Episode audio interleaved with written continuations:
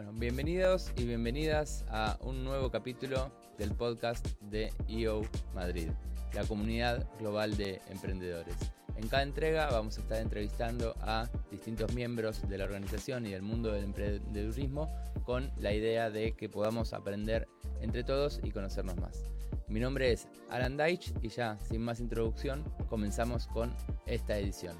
No sin antes agradecer a nuestro sponsor, Voz Continental, eh, que si tenés tu propia empresa, importás o exportás mercancías, Voz Continental es la empresa de transporte internacional, marítimo y aéreo.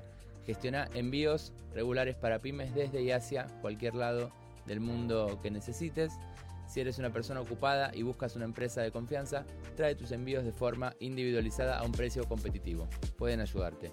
Con 40 años de experiencia, Voz Continental es sinónimo de transporte profesional, personalizado y seguro. Presencia en más de 100 países, siendo capaces de entender la idiosincrasia de cada región con el fin de ofrecer el servicio más personal y sencillo para el usuario. Así que ya sabes, Voz Continental. Eh, y bueno, después de esta hermosa introducción, me enorgullece presentar al invitado del día de hoy. Ernesto, ¿cómo estás? Muy bien, muchas gracias. Gracias por invitarme, un placer. No, el placer es, todo mío. Em, ¿Por dónde empezar, no? Una historia tan, tan completa. Bueno, sos nuevo miembro de, de EO Madrid. ¿Hace cuánto estás en el capítulo? ¿Desde cuándo? Claro, ya no tan nuevo, llevo. Voy a, voy a cumplir un año. Bueno, y toda la gente que está escuchando va a escuchar durante un rato largo acento argentino. Sí. De Buenos Aires. Soy de Buenos Aires. Del barrio de... Soy de Palermo y vivo acá en España hace dos años y medio. Después de pasar siete y medio casi por México, nos vinimos a, Madrid. Mirá. Em, y dentro de, bueno, de, lo que es EO Madrid, lo que siempre pasa es que cada uno, si bien decimos comunidad de emprendedores, etcétera, cada uno tiene una historia completamente distinta. La idea un poco de el día de hoy es conocer eh, la tuya. Es, muy loco porque ninguna tiene nada que ver con nada, no hay una fórmula única para llegar a, ningún lugar y sobre todo, eh, para mí lo más interesante de este capítulo es em, la, la curiosidad que me genera entender puntualmente en tu caso, ¿cómo empezó todo esto? ¿No? quizás cómo empezó es, muy amplio, no hace falta que hables desde que naciste hasta que tenés 10 años, pero seguramente vos en tu cabeza, cada vez que contás tu historia, tenés un punto de partida en el cual decís, yo siempre de chico era no sé qué. Mm. Nunca lo pensé así. Cuando cuento la historia en general, cuento la historia de Tandem, que es la empresa eh, que fundamos hace 17 años con mis socios, que en aquel momento eran, éramos los tres colegas profesores en la universidad. Pero lo más importante es conocerte a vos hoy. La, Tandem es parte de tu historia. Claro, ahora, e, efectivamente, yo creo que tengo una semillita emprendedora desde siempre. Cuando yo estudiaba en la facultad, eh, eh, trabajaba y siempre hice varios trabajos a la vez, y además de mi, digamos, voy a decir mi, deber, en este caso era el estudio, pero después era trabajar en un banco, etcétera, siempre tuve en paralelo algún emprendimiento. Cuando yo era, cuando era eh, estudiante en la universidad, yo era DJ, pasaba música y lo hacía súper profesionalmente. Durante muchísimos años pasaba música. ¿Y cuando vos tenías ocho años, decías, cuando sea grande quiero ser emprendedor? No, no, no. Cuando tenía ocho años, eh, ni me acuerdo qué pensaba, pero pero sí me acuerdo en la facultad de estas conversaciones que uno tiene, eh, yo estudié administración de empresas, con, amigos de qué, qué preferís, ¿querés ser el gerente general de una compañía de renombre multinacional? ¿O te gustaría tener tu propia compañía y administrar tus tiempos? Y esa era una conversación súper, súper habitual, eh, por lo menos en, en, el ámbito que yo tenía. Y yo tenía claro que prefería tener una compañía propia y hacerla a mi gusto y poder tener las libertades que yo suponía que eso iba a tener. ¿Pero no, no fuiste empleado antes de eso? Sí, sí. Fui empleado en, en compañías grandes mucho tiempo.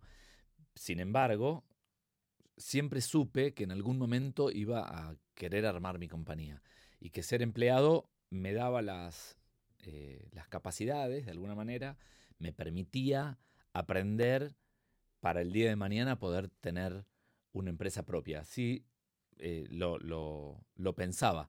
Por supuesto que no era una planificación detallada y cuidadosa, ¿no? Pero estos eran, eh, así lo tenía en la cabeza.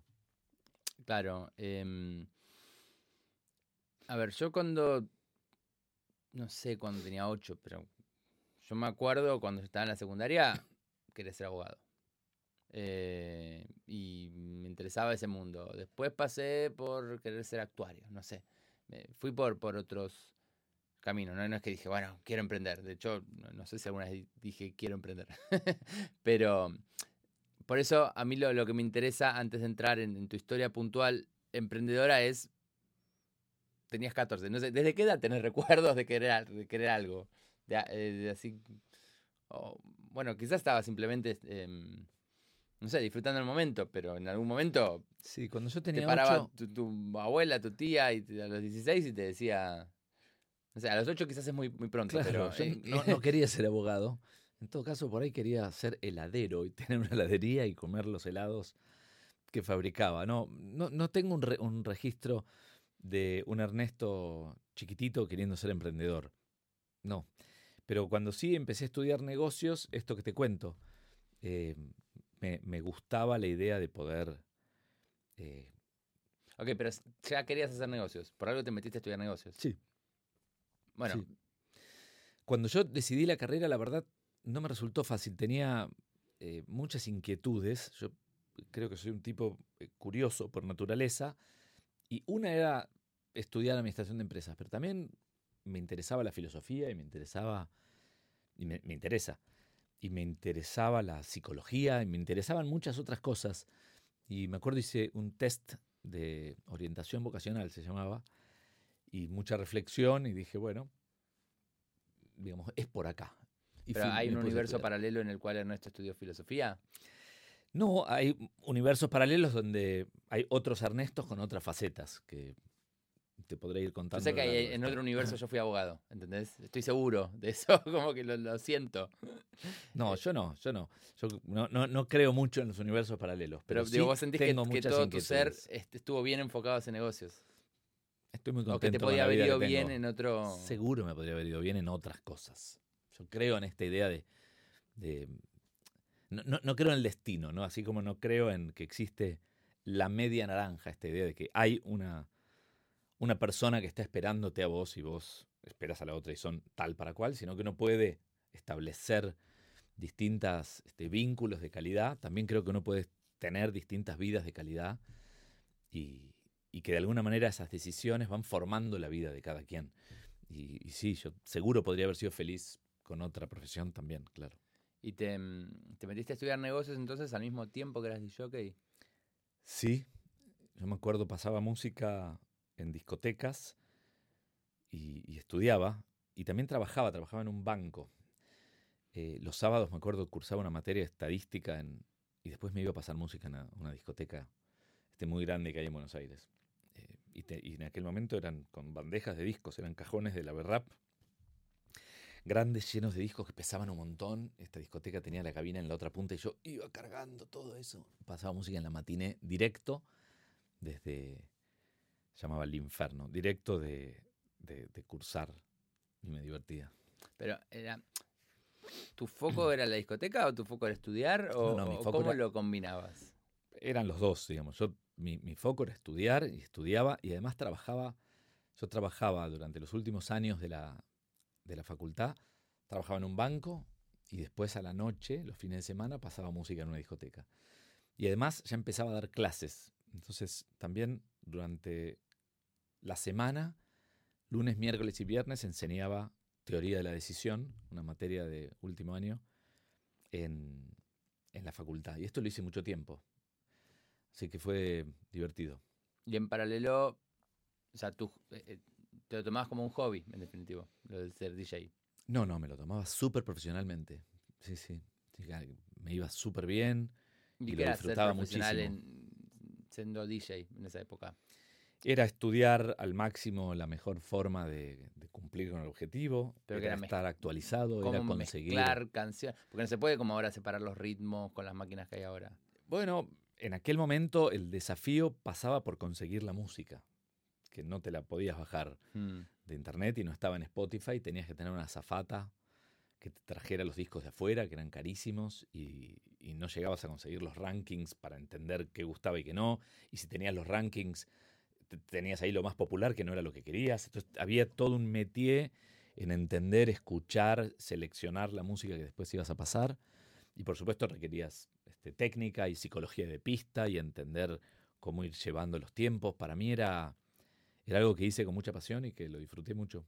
Bueno, pero ahí entonces vos eras por un lado empleado de un banco y por otro lado freelance, se podría decir, con los términos de hoy. Bueno, Pasando en, música. en realidad yo fui, O lo hacías gratis, no sé. fui eh, Bueno, por la, por la birra, supongo. no, no, no, no, ganaba y ganaba súper bien. Mirá. Y pasaba música en discotecas donde era empleado de la discoteca. No, no era un freelance, era un empleado de la discoteca. Claro. Y, y yo ganaba como DJ trabajando los fines de semana mucho más que los que ganaban mis compañeros, que por ahí en aquel momento eran asistente del contador o era, digamos, un, un cargo bajo en una compañía y- y iniciándose. Pero en la, en, la, en la semana tenía más tiempo para hacer otras cosas, digamos, ¿no? Claro. Ahora, est- esto es una vez que me gradué o en los últimos años de la facultad. Antes era solo DJ y no trabajaba en el banco. Y después del banco, después yo trabajé en otros lugares, trabajé en, en una petrolera y en distintos lugares. Eh, Y durante un buen tiempo combiné los dos trabajos, el trabajo en empresas y el trabajo de, de DJ Claro. en discotecas. Y después le sumé el de la facultad y en un momento no daba más abasto entre las tres cosas y, y dejé, dejé el trabajo de la noche y seguí con el trabajo en compañías y la facultad, enseñando. Hasta que después en nada. No, yo Pero siento que sí. se puede ir más atrás. O sea, en algún momento te empezaron a interesar los negocios. En algún momento te empezó a interesar la música, no sé. No sé cuándo atrás te puedo llevar en la historia. Ya vamos cuando tenés 20. A ver, tengo bastante mala memoria, entonces no, no, no. La verdad que no identifico ese momento. Ese momento de cuándo me gustó la música. Y sospecho que desde siempre, desde chiquitito. Y los negocios, Yo me acuerdo el primer CD que me compré, por ejemplo. tenés mucha mejor memoria que yo. Pero bueno, en esa época igual, en la época de DJ, ¿qué, cu- ¿cuál era la música? ¿Era música argentina o era música también de acá? No, no. De acá, digo, de- Cuando- del mundo. Cuando yo eh, trabajaba de que he pasado música de distinto tipo, pero era música del mundo. Pero en la época Last Train to London. No, yo soy un poquito. eh, Sí, pasaba las Ten to London, pero yo soy un poquito más joven. Yo tengo 50. Eh, esa es música, te diría, fines de los 70, principios de los 80, y yo pasé música un poco más tarde. Entonces, eh, Boy diría que pop de los 80, Boy George, digamos, eh, eso, eso, ese tipo de música, yo ya sí la pasaba. La otra era música que por ahí la pasaba, pero era más antigua. Claro, sí, Sí. sí. Para mí esa es la época dorada de la música de los ochentas. De Mirá. la misma manera que creo que la generación siguiente al- a la mía cree que la época dorada fue los noventas y, y así sucesivamente. Y la Todos nostalgia, quisiéramos haber vivido la nostalgia genera, sí, es una parte importante. 10 años antes. Eh, bueno, entonces, estás de DJ, estás pasando música, avanzás con tu carrera, mm, estás transicionando en definitiva, sí hay planificadamente. O sea, vos ya decías, no, no quiero vivir de ser DJ. Esto está todo muy bien, estoy ganando buena plata. A ver, dos decisiones distintas y relevantes ahí. Una es dejar de ser DJ porque me iba muy bien y, lo- lo- y- y- y la pasaba bien. Y yo recuerdo una charla con un DJ famoso de Argentina eh, que me dijo, a mí ya no me gusta la música, pibe. y ahí me mató, me clavó un puñal, porque esta era una referencia absoluta.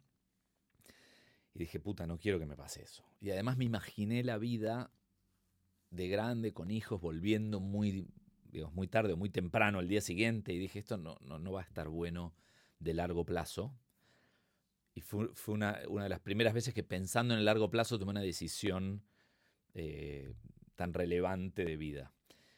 Sí, decidí correrme de la música a- pesar de que lo disfrutaba. Y después la segunda decisión, te diría, eh, consciente, camino a emprender, fue cuando me invitaron a una compañía eh, más chica, una, una, una pyme, y salí de la corporación perdiendo, entre comillas, los beneficios y la seguridad que te podía dar y, y la capacidad de aprender que te da una empresa grande, para ir una, a liderar un área de una empresa más chica.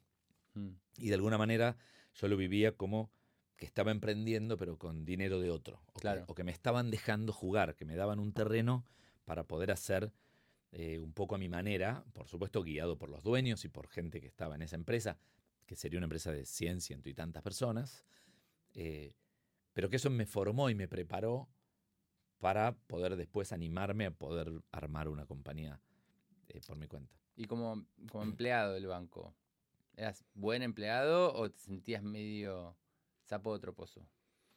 No, no, me sentía cómodo. em, yo creo que hice una carrera normal en empresas, ¿no? Yo trabajé, eh, trabajé en una FJP, ¿Qué es una FJP? es una fondos de pensión, después lo sacaron de Argentina, pero era una empresa de fondos de pensión, trabajé en un banco, en realidad trabajé en dos, y trabajé en una, en una petrolera. Yo creo que, que era bueno, dejaba lo, digamos, ponía lo mejor de mí en todo lo que tenía para hacer. Y, y lo disfrutaba, aprendía. He tenido momentos de no entender la burocracia, o he tenido, me acuerdo, yo entré como joven profesional en una empresa y el, el que era mi jefe, o la que era mi jefe, a las dos semanas la despiden y yo me quedo como que no tenía jefe Claro. y no hacía nada y tenía que leer papeles. Entonces, me acuerdo perfecto que yo llegaba tarde a la mañana y un día me agarró, me agarró otro de los jefes, me llamó y me dijo, mira, tenés que llegar temprano. Le dije que no tengo nada que hacer. Vengo pidiendo que me den tareas para hacer o que me sumen a algún proyecto y no tengo nada que hacer. Dijo, no importa, tenés que llegar temprano porque vos entraste como joven profesional. Toda la gente que está acá en este piso sabe que entraste como joven profesional, que pasaste una selección. También sabe que ganas más que otros porque estás dentro de este programa y te ven llegar tarde. Y ellos se sienten mal. Así que tenés que llegar temprano. Un aprendizaje espectacular. ¿Y, qué te generó? ¿Lo aprendiste eso? Lo aprendí en el minuto "Qué uno que me lo dijo. Me pareció La ineficiencia de la corpo. las dos, pero, pero aprendí una buena lección. Yo estaba pensándolo desde mis propios zapatos y él me dio una mirada todo más el mundo, che, amplia. mira, todo lo que haces, la gente te está mirando. Interesantísimo.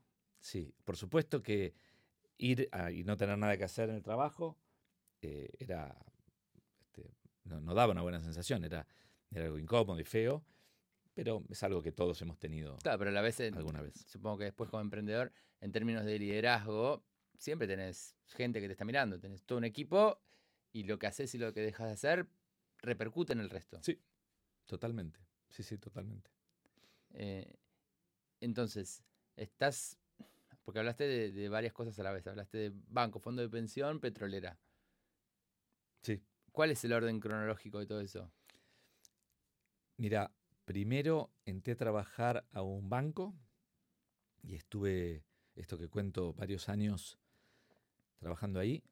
Después eh, entré a trabajar a IPF y, y ahí estuve un buen tiempo. YPF, la empresa petrolera argentina, digamos. Sí. estatal. Y, y después entré a trabajar a la FJP. Y Así fue. De los tres O sentís fue que... al revés, no me acuerdo si no fue al revés. Si FJP e IPF fueron al revés. Suponete que hay alguien mirando esto que está pensando si tendría que emprender o no y dice, ah, yo también estoy cambiando de trabajos, me, me está yendo bien en el mundo corporativo. ¿Cómo tomas la decisión? Bueno, después vamos a entrar, ¿no? En teoría de la decisión, que en definitiva es tu tema. Eh, ¿cómo? Porque entiendo que hay un dilema también ahí de decir, estoy súper cómodo en la posición. Si me quedo acá parado, lo único que voy a hacer va a ser ganar más plata y ascender en el tiempo. Más lento, más rápido. Sí. ¿Por qué saltarías de eso? Yo creo que hay un montón de motivos eh, y, que, y que siempre en estos casos la, la clave es poder escucharse. Hay un montón de motivos por los cuales uno pudiera querer emprender. Uno tiene que ver con esto de sentir la creación de algo propio, otro con hacer las cosas a tu modo, pero también hay, hay un motivo económico eh, que uno puede pensarlo. ¿no? Y lo hablaba la vez pasada con alguien que trabaja en una, en una empresa, pero eh, grande, acá en una, empresa de telefonía, pero que tiene equity, ¿no? Y, que acaba de ser comprada. Y me decía, en, España un sueldo medio es X, eh, de un buen ejecutivo que hizo una buena carrera, gana X nivel de dinero. Si vos emprendés y tenés esa capacidad de hacerlo, te puede ir bien o te puede ir mal.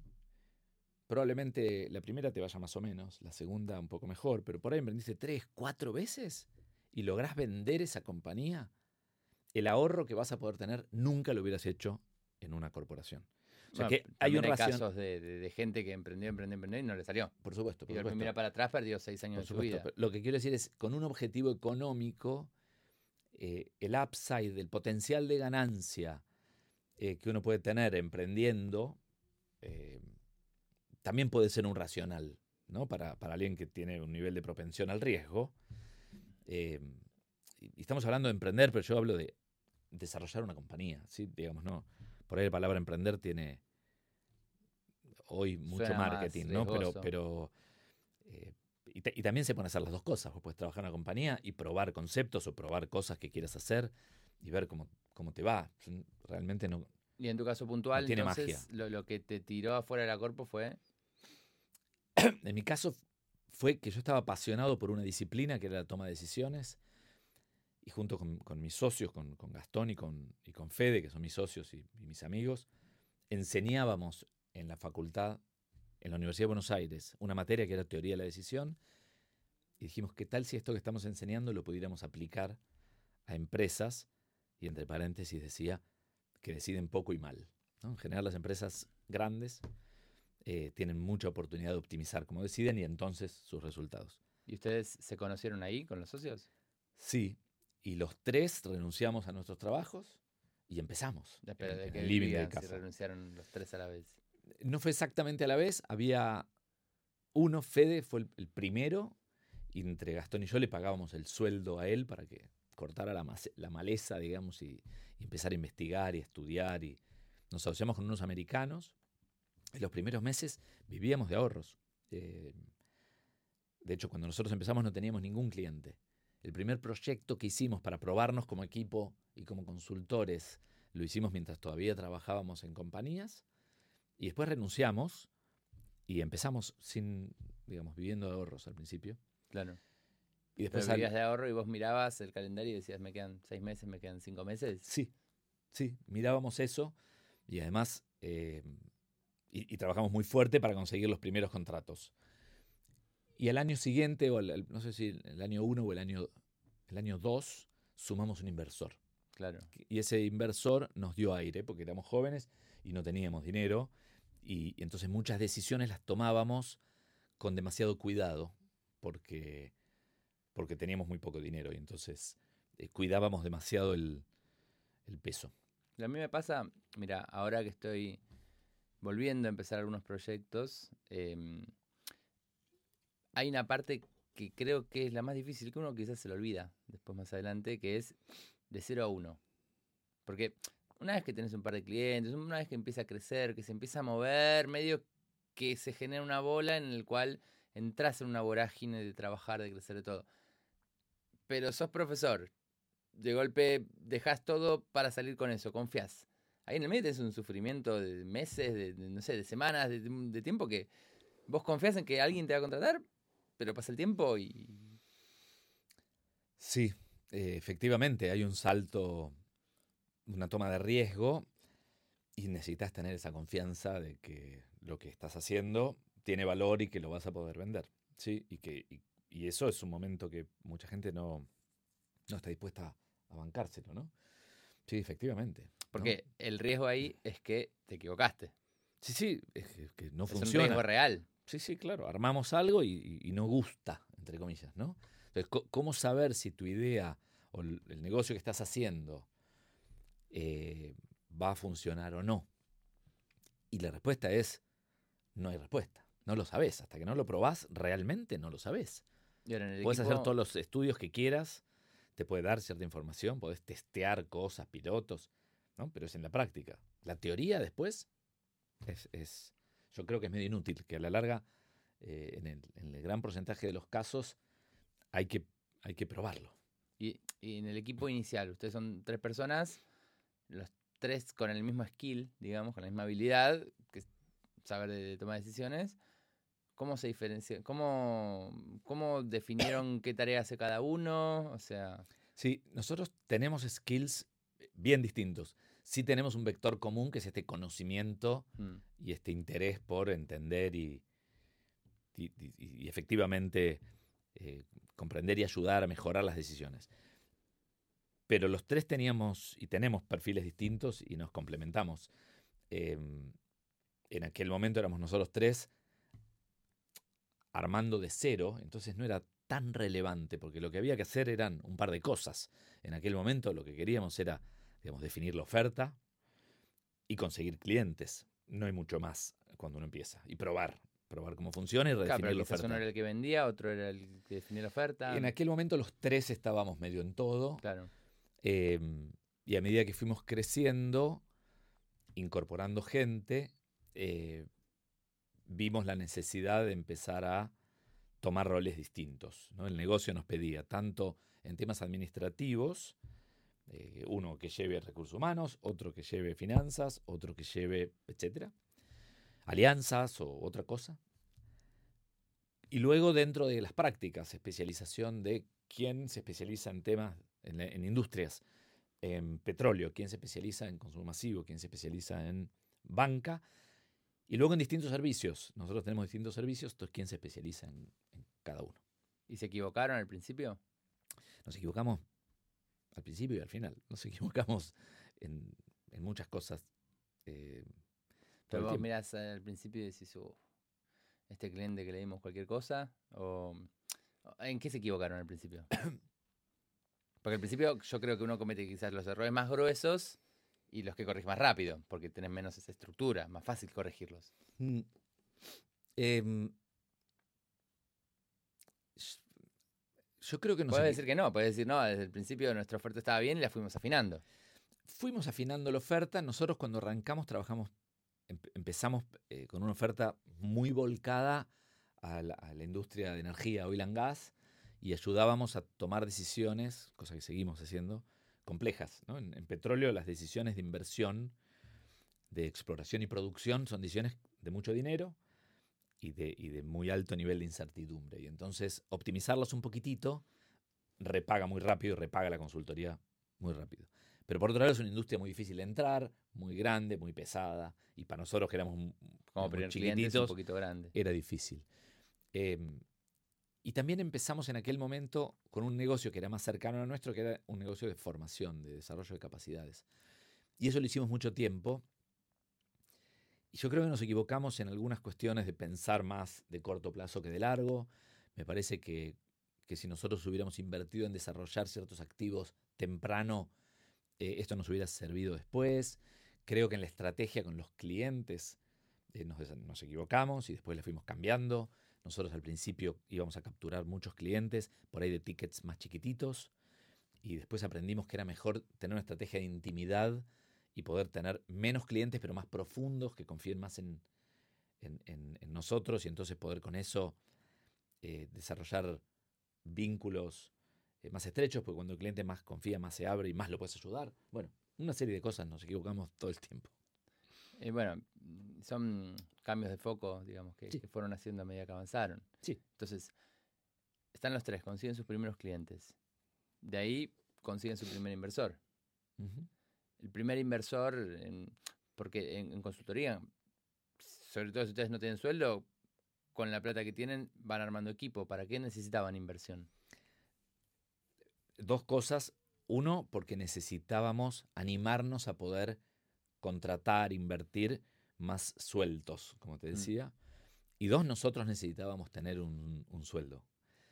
Y nosotros nos pusimos un sueldo y desde ese momento cobramos un sueldo siempre. Hoy la estructura, a diferencia de otra gente, de otros emprendedores o em- empresarios, nosotros siempre cobramos un sueldo.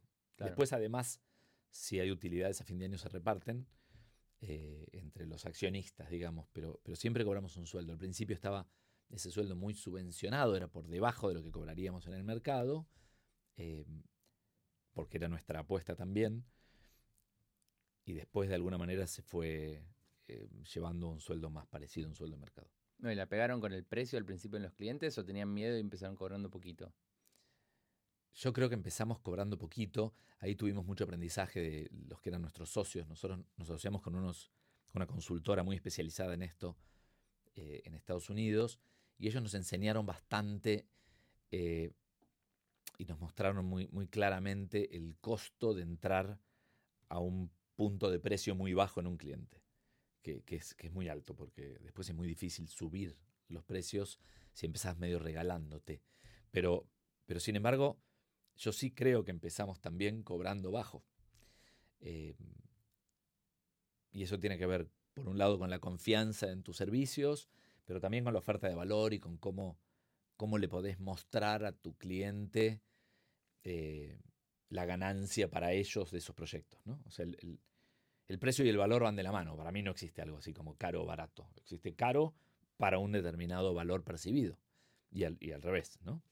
Claro, sí, bueno, pero cuando uno empieza, quizás uno dice, no, estoy empezando, me conviene tener este cliente, le voy, a cobrar poco. Y eso Porque lo único que quiere es el logo, ponele. Sí, y es una estrategia completamente válida. sí, sí, a, nosotros lo que nos pasaba quizás en esos casos es que era doble miedo. Miedo a cobrar demasiado y que nos contraten por caros, pero a la vez miedo a que por ser tan baratos piensen que somos peores y no nos contraten. Claro, lo que comunica el precio. Claro, hay, hay, no sé, no sé, ustedes cómo, o sea, nosotros le dimos muchas vueltas al offering para lograr vender consultoría. Tanto a cómo nos presentamos, como, creo que hay un balance, porque cuando uno empieza, si querés que una petrolera te contrate y son tres ex profesores desempleados. Empleados en, en tándem. Necesitas que no se note.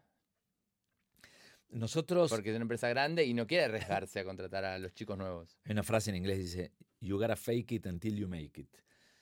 Nosotros eh, no, lo, no, lo, no lo engañábamos, pero sí poníamos todos los logos de nuestro socio americano. Y entonces.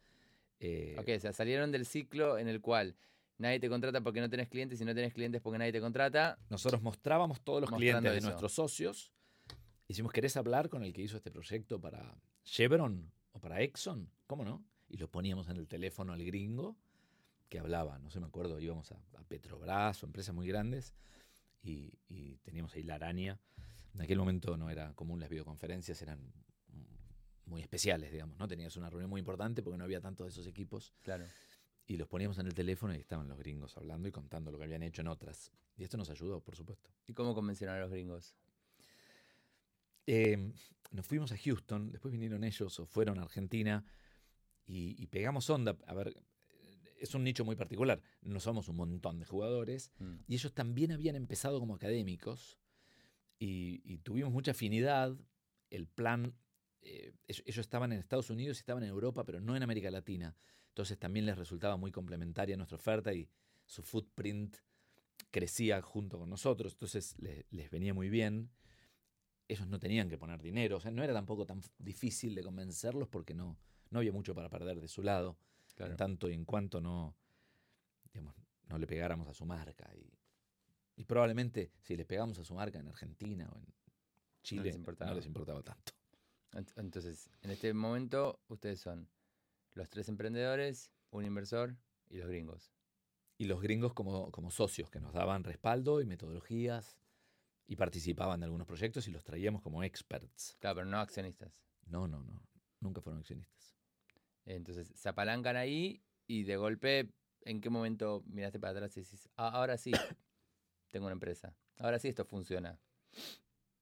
Em, yo creo que desde ese momento, decía, esto, esto está funcionando, va tomando tracción. Y cuando empezamos a contratar consultores de otras de otras firmas de consultoría, porque nosotros, ninguno de los tres venía de consultoría. Nosotros veníamos de la línea, sabíamos lo que podía querer el cliente, claro. pero no, sabíamos cómo hacer consultoría. Empezamos a contratar consultores de distintas firmas y aprender de distintas metodologías, eh, típicamente metodologías de, pensamiento, de estructuración de problemas, que después nosotros les poníamos el tinte de toma de decisiones. Eh, y, estructurar una forma de hacer consultoría diferente, que es la que tenemos nosotros, que es un blend y que tiene esta mirada particular. Y si lo querés contar con un ejemplo puntual, para alguien que está escuchando y todavía no tiene pero ni idea de, de qué es toma de decisiones, ¿no? Como, ¿qué hacen? si es un ejemplo puntual o, con lo que sea. Nosotros hacemos dos o tres cosas, digamos, contadas simple. O bien ayudamos a tomar decisiones complejas, que esto, esto que contaba, o bien ayudamos a optimizar eh, la forma de decidir, ya sea procesos, herramientas, sistemas de, de decisiones quizás no tan grandes, medidas de a uno, pero en el P por Q grandes. Tanto, Un ejemplo puntual. Esta empresa A quería hacer tal cosa. Entonces Ahí voy, ahí voy, nosotros. ahí voy. Perdón. Decisiones de top line como de bottom line, Mm. decisiones de, de, de arquitectura de precios, empaques, de, de surtido, de promos, de descuentos de una empresa de consumo masivo, o decisiones más vinculadas con la productividad, con la alocación de capital, de la cadena de suministros. Y lo otro que hacemos, y ahora voy a tu ejemplo, es la parte organizacional, cómo lograr que una empresa decida más y mejor. Y acá nos metemos en su modelo de gobierno, quién decide qué, su modelo de rutinas, qué reuniones hay para tomar decisiones. En general, en las empresas hay más de la cuenta, con más gente que la necesaria y no funcionan bien. ¿Cuál es la estructura correcta? Eh, ¿Cuáles son los incentivos correctos para que la gente quiera decidir la cultura? La, la parte más, la llamamos People and Org, esa práctica. Y, y- y este tipo de cosas son las que hacemos. Entonces, como ejemplos del primero, este que contaba, una empresa tiene que tomar una decisión de, de exploración o de producción y en ese equipo hay un geólogo, hay un ingeniero, hay un financiero y tienen distintas miradas, ayudar a estructurar con un proceso ordenado cómo eh, pensar esas decisiones y elegir la de más valor. ¿sí? Y, eso tiene atrás una modelización matemática, típicamente estocástica, donde digamos, mirás la incertidumbre y la pones sobre la mesa. Eso, es- eso es el primero. Para la segunda puede ser una decisión de, de una empresa de consumo masivo que hoy tiene las decisiones de descuento descentralizadas, típicamente, como la gran mayoría, en un preventista. Entonces, una empresa que tiene 4.000 camiones que salen todos los días a despachar a 15 puntos de venta por día, una decisión de descuento es muy chiquitita de a una. Pero si multiplicas 15 por día por 4.000 camiones por 30 días, Es bueno, optimizar eso es- eh, hay un beneficio muy grande. ¿Y cómo se piensa en esas decisiones de descuento? Tiene mucha inteligencia para ponerle y mucha analítica por detrás para evitar eh, el ruido y, y evitar errores también. Entonces ahí hay un segundo ejemplo de, o- de la, de otra práctica. Y en la organizacional, empresas que necesitan integrarse, por ejemplo, un proyecto que hicimos hace, poco en África, 13 países que empiezan a operar eh, como uno o integrados y, entonces en dónde se decide. Se decide en la región, en la zona o en el país. ¿Qué conviene que se, que se centralice y que se descentralice y quién decide qué y quiénes participan para que no sea burocrático y lento, eh, no perder la agilidad que, que podías tener, pero ganar la escala. Claro. Eh, entonces, cómo se diseña ese sistema de gobierno para darle velocidad. Eh, trabajamos mucho en temas de agilidad de decisión y agilidad organizacional, que, que además lo medimos. Digamos. Y en todas tus mediciones, ahora hay un tema em, de volver a las oficinas, después de la moda de las oficinas no existen más. Em, ¿Cómo impacta eso en las empresas? ¿Ustedes lo, lo analizaron? ¿O tenés tu opinión? Hay un montón de análisis y van Porque cambiando, ¿no? Ahora está, como de vuelta volvamos. Hay una, hay una Mm. moda de volvamos y hay cierta evidencia de que hay cosas que se estaban perdiendo en el, en el home office que en el híbrido se empiezan a recuperar temas ligados con la cultura, con la cosa humana, con el problem solving de estamos todos juntos con un pizarrón escribiendo. Em, nosotros no hicimos ningún estudio de eso específico, pero hay muchos dando vueltas y seguramente vaya cambiando con el tiempo. Yo, mi opinión personal, pero es que, es que de- depende de los equipos, depende de las industrias, depende mucho de la cultura de las compañías, que no, que no hay un- una receta para todos y que probablemente si la oficina tiene propósitos y hay un para qué voy a la oficina, la gente va gustosa. ¿no? Y si cuando vas a la oficina te vas a meter en un call con alguien que está en otro lado y pierde sentido. Pero si vas a una oficina y vas a interactuar con gente o vas a, vas a pensar en conjunto, eh, la gente va con ganas. Claro, sí, es un, un tema que mm, a mí me causa mucha gracia cómo se muerde la cola, porque son olas, Total. son olas y... em, en definitiva, el fondo es eso, en la facultad de económicas a mí me enseñaron eso. Como el, eh, hay un chiste, no sé si lo viste, que una persona le dan un papel, le escribe depende, le dan otro papel, le escribe depende, le dan otro papel, le escribe depende y y la siguiente escena de la viñeta es ya sentado recibiéndose de economista. Porque en el fondo, supongo que usted lo ven todo el tiempo, cada organización es distinta. Quizás dos te vienen con exactamente el mismo problema, pero la respuesta es casi contraria. Hay muchos chistes sobre economistas, ese no lo conocía. Eh, pero sí, en general. te lo paso, se es un buen meme. Se los cargan eh, a los economistas por eso. Sí, sí, a ver, si los problemas son efectivamente idénticos, es probable que el abanico de soluciones no sea muy, muy distinto. Si las causas raíz que están por detrás de los problemas son las mismas, lo normal sería que el abanico de soluciones estén, est- estén sean cercanos.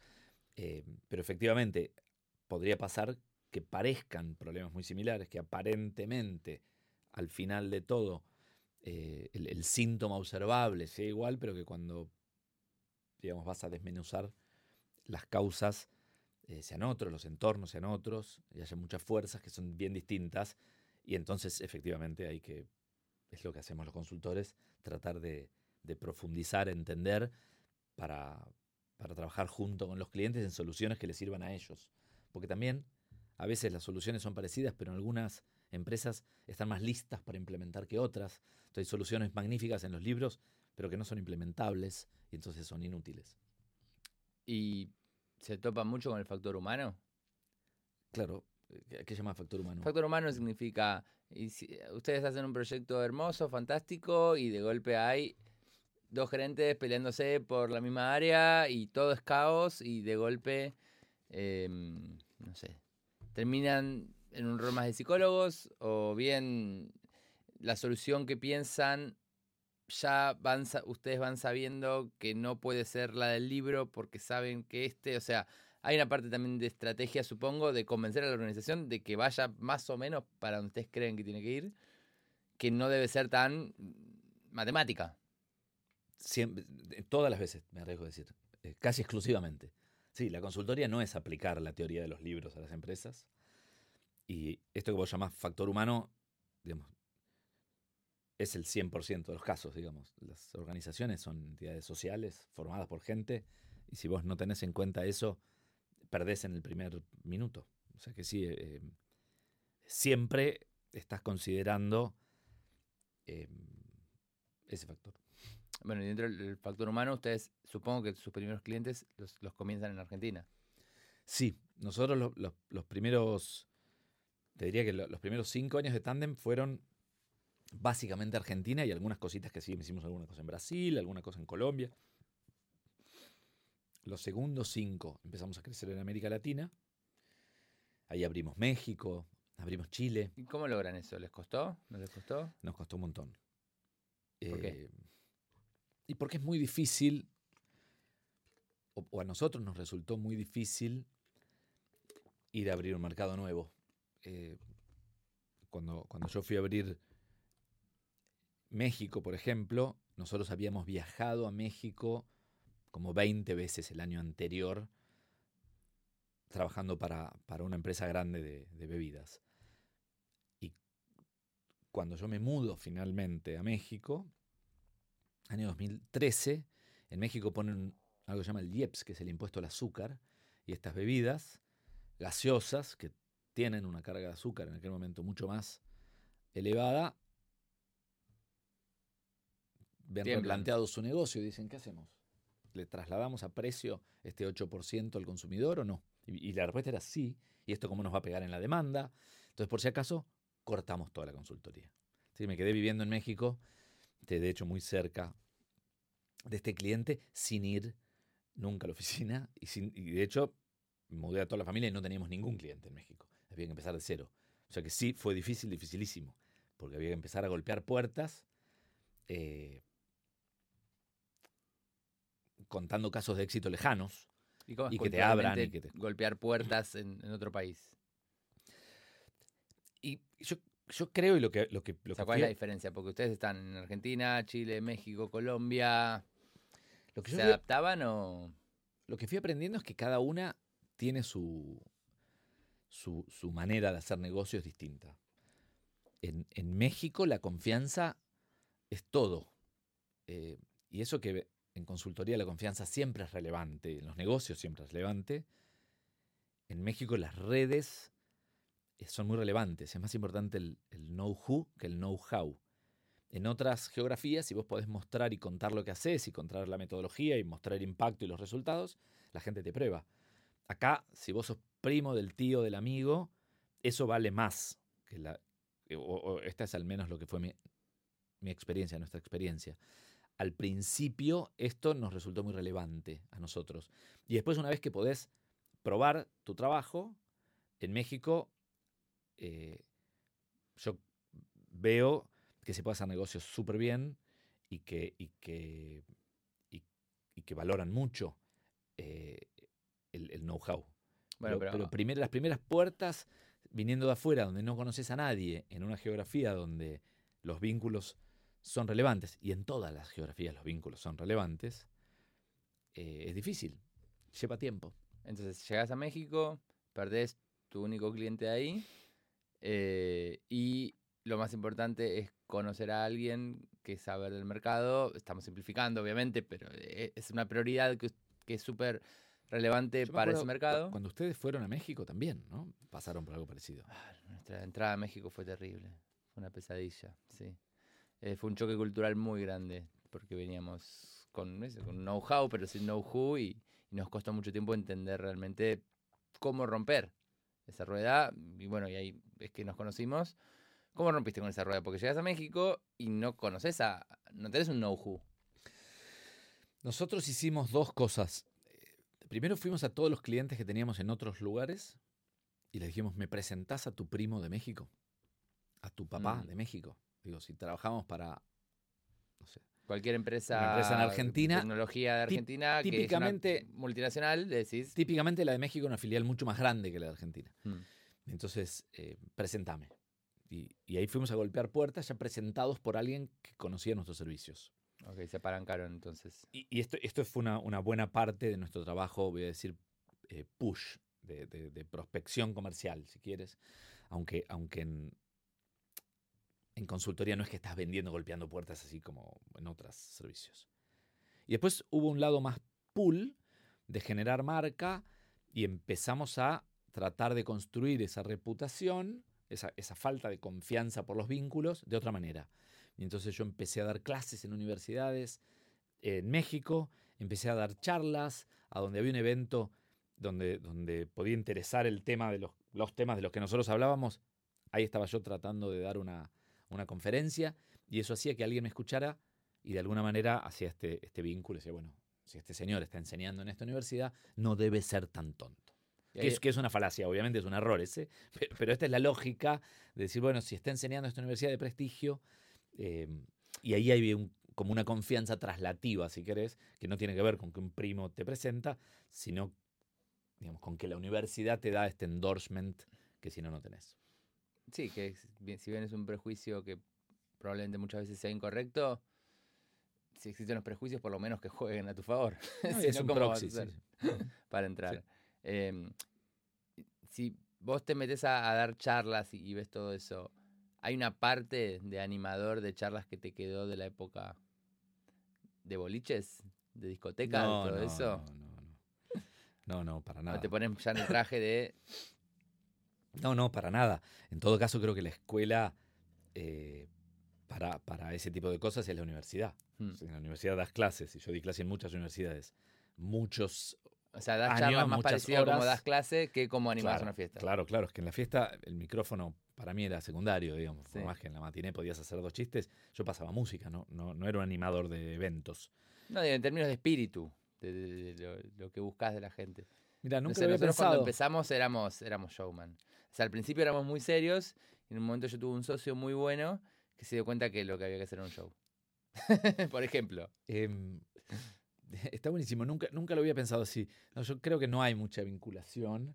Si bien es cierto que cuando nosotros en, en algún momento hacíamos muchos workshops, eh, sesiones de trabajo con clientes, hay una cosa de facilitar conversaciones donde tenés que estar un poquito, eh, eh, digamos, no, nunca lo, lo hubiera vinculado con, con el trabajo y yo, ok.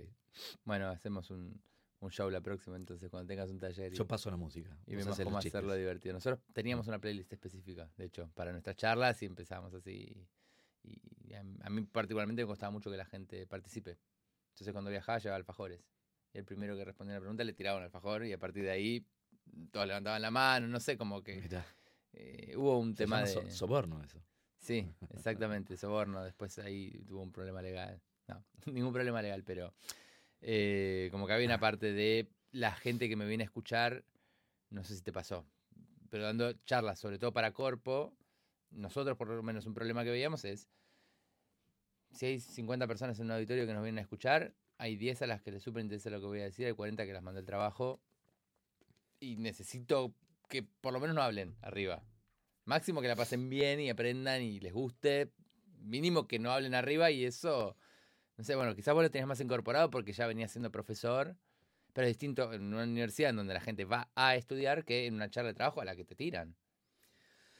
Sí, sí, sí. Es muy distinto. Cuando nosotros empezamos a dar clases para el mundo de, lo que se llama educación ejecutiva, en la Universidad de San Andrés o en la Ditela o en otras, em, nos chocamos con que la manera de enseñar carrera de grado en la universidad no tenía nada que ver con la manera de enseñar para ejecutivos senior de empresas, adultos, digamos, ya formados, que en particular con el tema toma de decisiones creen que saben en general.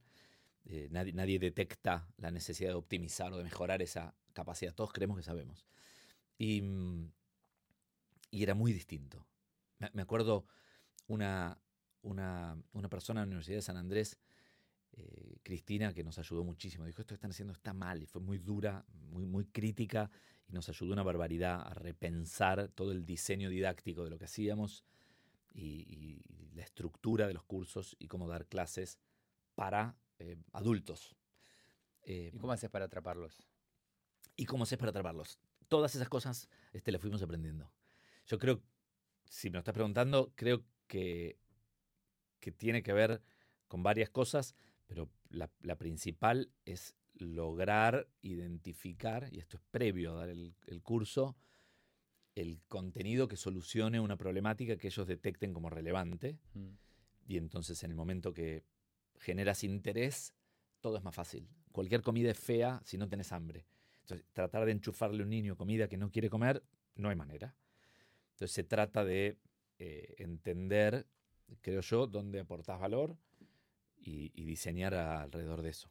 Creo, creo que no dije nada muy valioso, pero pasa por ahí. No, no, sí, eh, quizás para vos son cosas que son obvias, pero alguien lo, lo está pensando alrededor de eso. Em, Sí, la clave es el diseño, no es el momento. No, no, es, no son los fuegos de artificio, digamos, el show y el chiste. Porque ahí lo que lográs es que alguien salga divertido, pero, pero no, no lograste el objetivo final, en todo caso, el, el- el objetivo educativo. ¿no? y, mm, y dentro de, de Tandem, ahora son cuánta gente ya? Somos casi 50. Son casi 50. ¿Cómo fue ese cambio? Supongo que al principio todos hacen todo, sos consul- haces consultoría, etcétera. Ahora no haces más consultoría. ¿O todavía sí? Sí, sí, los socios nos involucramos en los proyectos, nos Pero- involucramos con otro rol, eh, pero, pero sí nos involucramos en los proyectos. Y creo que, que de alguna manera las consultoras chicas Mm. eh, o medianas eh, tienen ese, ese plus, ¿no? que, los socios se involucran más que en una empresa, una consultora muy grande donde, donde es más difícil. Eh, lo que sí tenemos otro rol, tenemos equipo y tenemos directores, tenemos gerentes, tenemos consultores super senior, con, con mucho, mucho tiempo de trabajo, mucho oficio, con mucho método, tenemos este, herramientas, tenemos este, una, una forma de hacer que de alguna manera garantiza que si aplicas esa receta el resultado va a funcionar mejor y estamos los socios atrás también. ¿Y a vos todo, eso, eh, todo ese proceso de crecimiento de empresa, ¿te salió natural o qué? ¿Cuáles fueron las cosas que más te costaron? Em,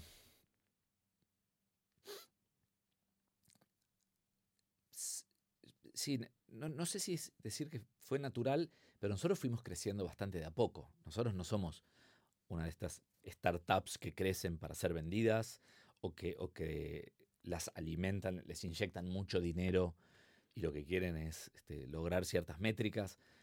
Nosotros fuimos creciendo bastante bastante de a poco.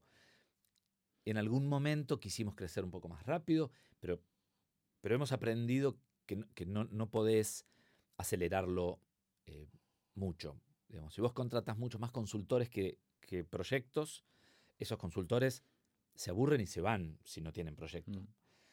Y, por otro lado, si, si, vos tenés demasiados proyectos eh, y no tenés equipo, no los podés tomar. O sea que esto se regula y hay un arte o una ciencia, si querés, en la planificación de cómo oferta y demanda, digamos, de, cómo balancear eso para tener un buen nivel de ocupación, que es el ratio en servicios profesionales que vos querés tener, es a la gente ocupada, es tu materia prima, eh, y, es lo que todos queremos, es estar ocupados billable hours con clientes. Em, y, cómo ir llevándolo. Entonces, diría, no, sé si natural es la palabra, pero, pero fue bastante eh, prolijo en el último tiempo cuando empezamos a crecer en, eh, y, creo que en la pandemia, un poco antes, pero empezamos a trabajar más afuera, eh, afuera de América. Hoy, hoy el negocio de Tandem está casi, arriesgo decir, más fuera de América que dentro de América. Se aceleró un poco, porque empezaron a hacer proyectos remotos mucho, eh, cosa que antes los consultores, por algún motivo, hacíamos menos. nos pagaban un ticket de avión para ir una semana y volver. Mucho. Hoy se hace menos. Parte de ese trabajo se puede hacer remoto y funciona bien. Entonces ahí crecimos más acelerado, em, invirtiendo más y creciendo más. Pero, pero no fue una locura de crecimiento. Y aprendizajes de mil, desafíos de, de tener equipos más grandes, hay un montón. ¿no? Desde, desde reglas, normas, políticas que nosotros las odiamos, la política de gastos de tándem es gastar como si fuera tu dinero.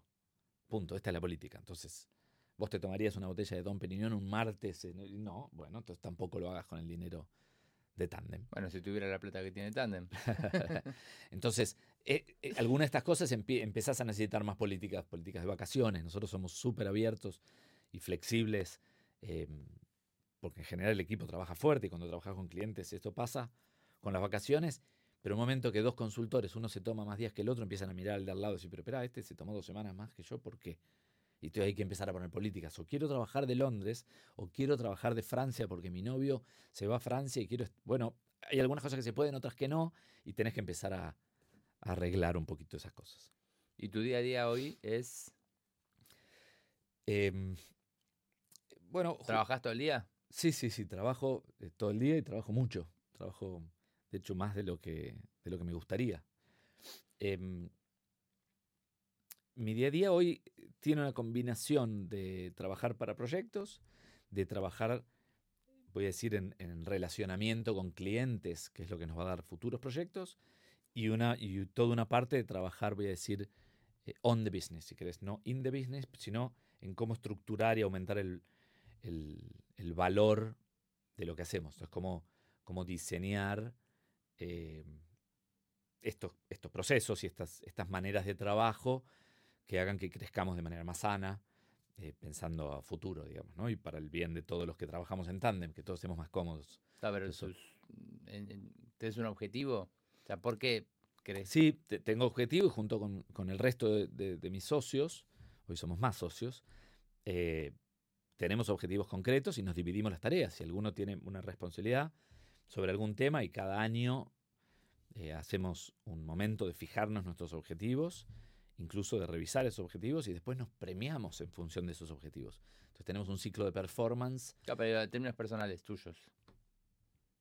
Si tengo objetivos... Mm, objetivos de la vida. Ah, más allá de tándem, en general, objetivos de la vida. ¿Esta, ¿Esta, es tu pregunta? Si es que hay vida más allá de tándem. Sí, claro. Yo, también hago, eh, sí, y pienso mucho. Y ahora cumplí 50 años y eso me agarró más reflexivo.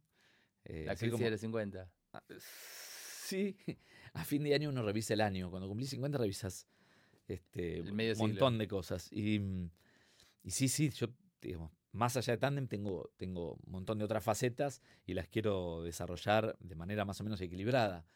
Em, sí, uno de mis objetivos es trabajar un poco menos hacia adelante y poder eh, lograr, y esto es algo que también charlamos mucho con mis socios, que la compañía pueda ser más autónoma y esté menos dependiente de los socios cada vez más, y esto le da lugar a que el equipo, cada vez más gente crezca, y, y a nosotros nos, nos permite también eh, alejarnos un poquitito y dedicarnos a otros hobbies o cosas o placeres que nos gusta. Y a mí me gustan un montón de cosas. Eh, me gusta mucho la música, me gusta el deporte, juego el squash. eh, tengo, eh, me gustaría este, aprender de otras cosas que hoy tengo menos tiempo. Me gustaría estar mucho más con mis hijos de lo que estoy, digamos. Peleo con las mismas que sospecho todos los de EO que están en, que pueden escuchar, todos los que tenemos una empresa, conocemos. Depende, hay algunos que les encanta trabajar las 24 horas y su único objetivo es que siga creciendo. Y ese es su desafío personal, es casi, no sé. Algunos Mm. que le preguntas eh, qué- haces Sí. además de trabajar y te, te miran con cara de, no sé. Sí, mi objetivo no, nuestro objetivo no es eh, armar una Hay compañía gente que quiere llegar al Nasdaq. gigante y mucho menos hacerla, hacerla pública o sacarla a la bolsa. Eh, nuestro objetivo siempre fue, y cuando fundamos la compañía, en, eh, hacer un trabajo que nos guste, sobre un tema que nos apasiona, de una manera disfrutable y que nos permitiera viajar, que nos permitiera tener conversaciones interesantes con gente inteligente, eh, que tuviéramos un equipo con el que nos sintiéramos sumamente cómodos y que nos podamos tomar un avión con cualquiera del equipo y estar 10 horas sentado charlando con esa persona y estar muy bien. Y, estamos más, somos más del equipo de, de tener algo que nos, que lo disfrutemos y que nos guste y por supuesto que sea rentable, que de armar la mega empresa y dejar todo por eso. ¿Y te dedicarías a la música que a componer o a...? No, no, no, no, no es que me dedicaría, pero, pero, pero me gustaría aprender este, instrumentos, me gustaría sí, hacer ¿Cuál? otras cosas con más tiempo. Me gustaría aprender a tocar el piano. El piano. Pero algo, algo tenés que saber. No, muy poquito. no. Mi hijo toca el piano, toca muy bien, pero yo no toco nada. Mira, ¿cuántos años tiene? Facu tiene 11, mi hijo mayor toca el piano. Mirá, qué bueno el piano, sí. Yo tocaba la guitarra cuando era más chico. Y el piano tiene su magia, porque del piano hoy, con los sintetizadores, con toda esa magia, medio que uno puede generar cualquier sonido. No es tan Es clásico cierto. como lo que era antes. Para mí está bueno tener una conexión con la sensibilidad que te da la música.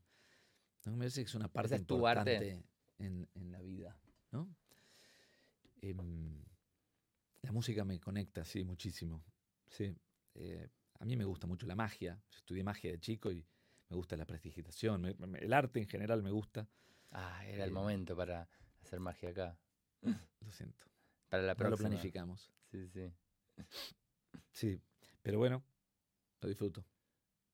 Y mm, dentro entonces de, de- de todas las cosas que tenés hoy como objetivo, dato men- no menor, después de conquistar México, te decís otra vez más cambiar de cultura. Sí, conquistar es un una palabra fuerte, te diría. Eh, es imposible conquistar México, Descubrir pero, sí, sí pudimos desarrollar un negocio y construir una red de clientes que confían en nosotros y siguen haciéndolo. ¿Y ahora en España tu objetivo es el mismo acá? Mi objetivo sí es desarrollar la oficina de Europa. Empezamos a trabajar en Europa. Yo me mudé acá eh, para desarrollar la oficina de Europa y, y desde acá también trabajamos para, por, por un tema de zona hor- horaria, trabajamos para África, ahora estamos trabajando para India, que, que, que acá, desde acá son cuatro horas y media, digamos, en- de diferencia, desde Argentina muchísimo más. Em, pero sí, digamos, el objetivo también es hacerlo crecer en, en Europa. ¿sí? Hoy estamos creciendo en Asia y, y nos gustaría poder, y estamos trabajando para desarrollar acá. ¿sí? De hecho, estamos buscando un socio ahora español para que nos ayude a desarrollar el mercado acá en España. Mirá, no sé ni, ni cuánto tiempo vamos, ya vamos un, rato largo, mirá, de, de conversación. Em, entonces, te mudaste a España. ¿Por qué? Dos motivos. Uno, queríamos eh, desarrollar el mercado europeo. Y dos, eh, nos gustaba como destino para vivir. eh, perdón, que, nuestros hijos tuvieran la experiencia de vivir en Europa y nosotros vivir en Europa un tiempo. Y, Madrid nos parecía el destino ideal. Además, del lado de mi mamá, yo tengo un montón de familia españoles y tenía amigos en un, en un país que nos, que nos encanta, siempre nos gustó, eh, que se come muy rico. Así que mm, estábamos muy entusiasmados. Está lindo, está lindo. Y mm, no evaluaron otra ciudad, ¿por qué Madrid? Sí, eh, evaluamos em, Barcelona también, pero en el momento que tomamos la decisión, como hub de negocios, Madrid era más potente. Em, y, finalmente decidimos hacerlo acá. Em, sí. Eh, y puntualmente, bueno, nada, después de, llegar acá, conociste EO. ¿Cómo fue tu experiencia? ¿O cómo es? Es muy buena. Em, yo había escuchado de EO por, distintos lugares y, la verdad que para alguien que se muda solo a un país y que no tiene una red eh, acá y para hacer desarrollar o hacer crecer un negocio de cero en una cultura nueva, esto que contaba que es difícil y que hay que aprender, eh, a mí EO me ayudó mucho a conocer y aprender, eh, conectando con gente a, pensar desafíos de negocio.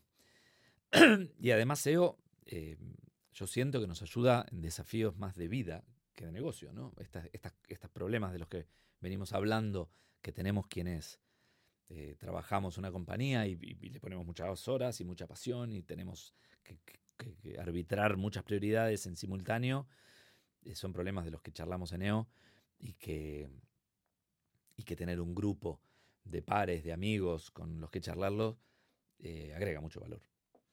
Eh, ¿Qué es lo que más te gusta o lo, que más te sorprendió de, EO? Yo creo que el, espíritu de, o por lo menos lo que conozco de este capítulo, porque yo en la Argentina no estuve, yo empecé acá, el espíritu de la gente, eh, la, la, buena energía que tiene, la disposición a ayudar, a colaborar, a conectar, eh, es espectacular. Y eso es algo que no está en los papeles, que no es evidente, porque cada uno tiene su propia agenda y, probablemente todos trabajamos mucho y tenemos muchas cosas para hacer, pero la apertura para, para, ayudarse, ayudarnos unos entre otros, es algo que está buenísimo y, creo que es lo más relevante. Está bueno, está bueno. Em, ¿Algún tema más del que quieras hablar? Ya pasamos por, toda tu vida, tus hobbies, tu eh, mudanza. No, sí. Yo, creo que no. La, verdad es que, digamos, siento que de alguna manera esta, esta conversación sobre. que me encanta hablar, nunca hago este revisionismo, digamos, de, la vida y cómo, cómo fui tomando ciertas decisiones, están muy ligadas a mi, a mi profesión, ¿no? O sea, de alguna manera uno es la suma de las decisiones que va tomando.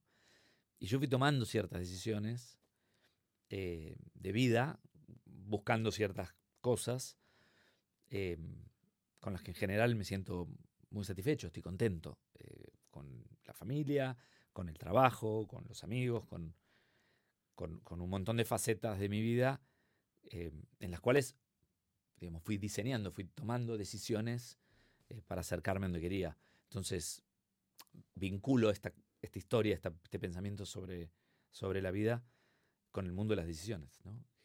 que, creo que si uno las toma con conciencia, uno puede ser artífice de su destino de alguna manera, ¿no? Pero te encontrás en tu casa usando teoría de la decisión para cosas y, te dicen, papá, basta con esto, o cosas así. No, las decisiones de vida se toman distintas que las decisiones de empresas, eh, bien distintas. No armas una grilla enorme con probabilidades. No, no, no, hago eso. Pero, para ver si mudarte a Madrid pero sí tengo incorporado en los genes una, manera de pensar bastante analítica eh, para, para, todo, ¿no? Eh, sí, trato de no enfermar a nadie con grillas. No, está bueno, está bueno tener esa flexibilidad. Eh, y bueno, te agradezco mucho haber venido el día de hoy. Espero que todos se diviertan y disfruten de la misma manera que hicimos nosotros conociendo tu historia. Y bueno, nos seguimos viendo en los pasillos de, de EO Madrid. Bueno, muchas gracias de vuelta por la invitación y sí, espero que todos hayan disfrutado la charla y que algo les interese.